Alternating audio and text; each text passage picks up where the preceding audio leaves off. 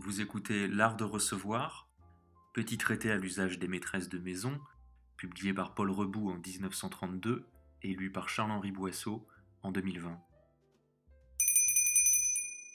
Chapitre 3 Le décor Comment la table doit-elle être décorée? Ici, plusieurs écoles s'affrontent, les arguments s'échangent avec énergie. Les uns tiennent pour les fleurs, mais les autres s'écrient Il est pénible pour un être sensible de se trouver attablé devant une agonie. ces fleurs coupées et semées sur la table, ces fleurs dont on a supprimé cruellement l'humble vie végétale et qui, vers la fin du repas, se dessèchent et se fripent, forment un spectacle attristant. Violettes, œillets, pétales de rose, verdure, évoquent, au début, un jardin, mais à la fin, une table ainsi décorée ne fait plus songer qu'au carreau des halles après la criée. Les uns disposent sur la nappe de menus objets d'art du genre des groupes en porcelaine de Sèvres, mais les autres s'écrient. Ôtez de devant nos yeux ces petits objets impossibles à nettoyer, ces petits objets anciens qui valent par leur patine et dont la patine doit être nommée de ses deux vrais noms, crasse et poussière il ne faut avoir devant soi, quand on mange, que des objets d'une propreté absolue. C'est pour le contentement des uns et des autres qu'on a imaginé ces surtout en faïence massive, ou bien encore ces boules craquelées, sortes de miroirs sphériques dont l'éclat rappelle celui des couverts d'argent, et qui, tout en égayant la table, n'y fait rien paraître de malpropre ou d'attristant.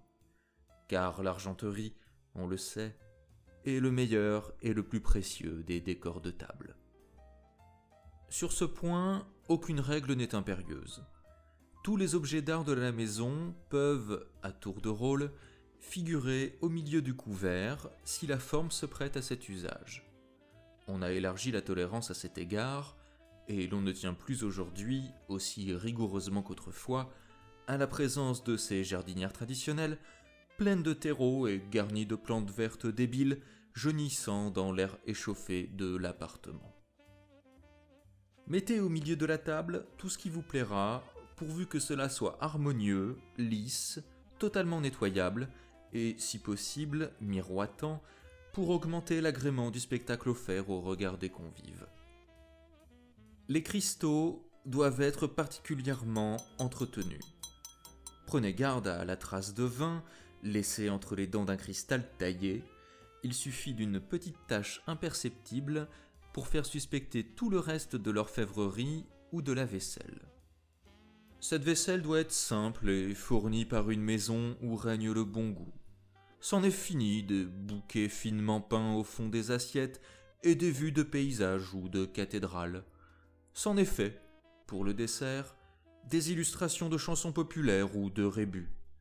Ces amusements ingénus de nos pères sont remplacés aujourd'hui par un décor sobre mais qui peut être hardi.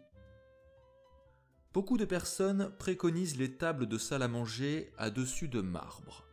C'est un procédé économique, assurément, quand on songe aux frais de blanchissage.